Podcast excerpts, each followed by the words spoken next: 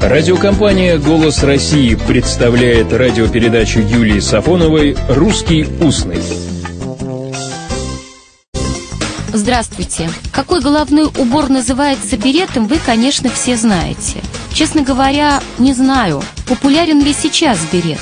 А вот в 20-е годы 20 века берет вошел в моду.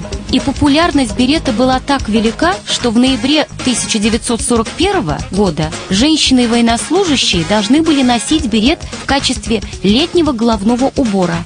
А согласно другим источникам, берет как военный головной убор впервые вели в 1936 году для женщин-военнослужащих, которые состояли на должностях командного состава, а также для слушательниц военных академий и школ. Эти береты были темно-синего цвета. В 1963 году черный берет был введен в советской морской пехоте, а в 1967 году для десантников, которые участвовали в парадах на Красной площади, ввели берет малинового цвета, как символ воздушно-десантных войск большинства армий мира. Как оказалось, ненадолго. В августе 1968 года, когда советские войска вошли в Чехословакию, десантникам выдали голубые береты.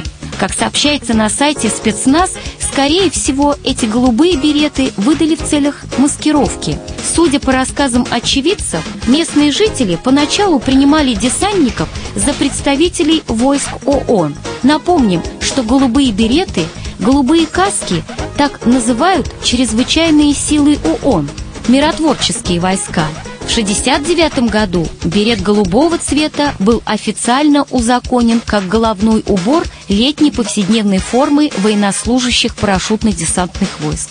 Есть и зеленые береты. Это войска специального назначения, входящие в состав всех видов вооруженных сил США. Наверное, мой вопрос, который у меня давно возник, покажется смешным, но только для мужчин. Какого цвета краповые береты? Конечно, проще всего увидеть эти краповые береты. Но если такой возможности нет, что делать?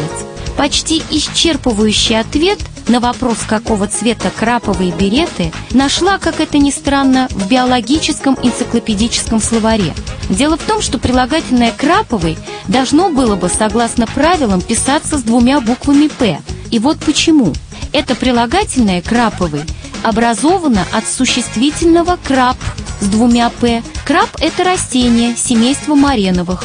В написании «краб» с двумя «п» это слово зафиксировано во многих словарях. А вот в словаре «Даля» слово «краб» пишется с одной буквы «п». Краб. Краповые береты – береты алого цвета. Этот цвет символизирует цвет крови военнослужащих, пролитый во время боевых действий и учебных занятий.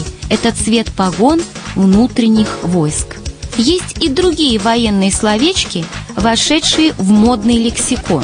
Реглан – это фасон пальто, платья, при котором рукав составляет с плечом одно целое, без поперечного шва. А знаете ли вы, что реглан от английского, по имени английского генерала Реглана, который потерял руку в сражениях при Ватерлоу и первым стал носить одежду такого покроя. Или вот брюки галифе по имени французского генерала Галифе. Галифе Гастон Агюст – один из палачей Парижской коммуны. Командуя кавалерийской бригадой в армии версальцев, Галифе выделялся даже среди палачей коммуны особой жестокостью в расправе с коммунарами. Не забудьте, что береты Галифе надевают. И еще о произношении одного военного слова. Правильно, шинель. Всего доброго, добрых слов и добрых встреч. «Русский устный» – программа Юлии Сафоновой –